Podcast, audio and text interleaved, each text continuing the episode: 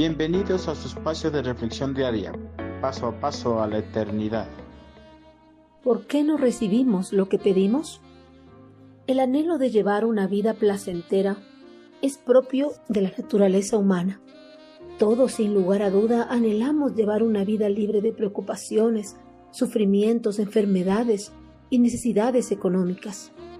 Con este anhelo, las personas que creemos en Cristo Jesús nos acercamos delante de Él con una serie de peticiones, confiando en que el Señor dará respuesta oportuna a cada una de nuestras demandas.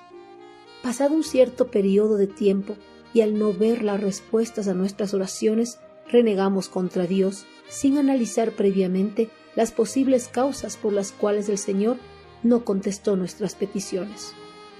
El apóstol Santiago en su epístola nos da las posibles causales por las cuales el Señor no da respuesta a nuestras oraciones. Y aun cuando se lo piden, tampoco lo reciben, porque lo piden con malas intenciones. Desean solamente lo que les dará placer.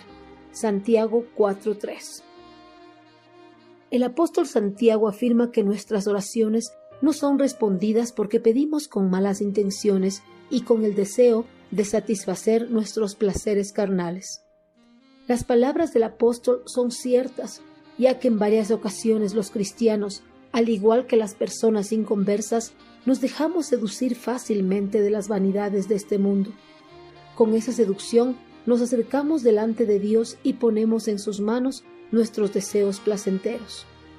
Los deseos banales del hombre jamás serán contestados por el eterno Creador, porque las banalidades no son de provecho para la vida del hombre, ni tampoco para su relación con Dios.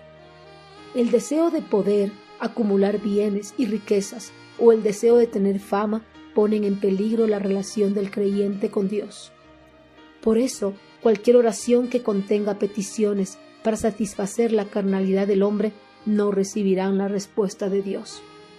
Anhelar algún bien o un mejor trabajo en sí no es malo, si es para satisfacer una necesidad real como un mejor sueldo, para sustentar las necesidades de nuestra familia, una casa para vivir con ellos, un automóvil para facilitar nuestra movilización, etc.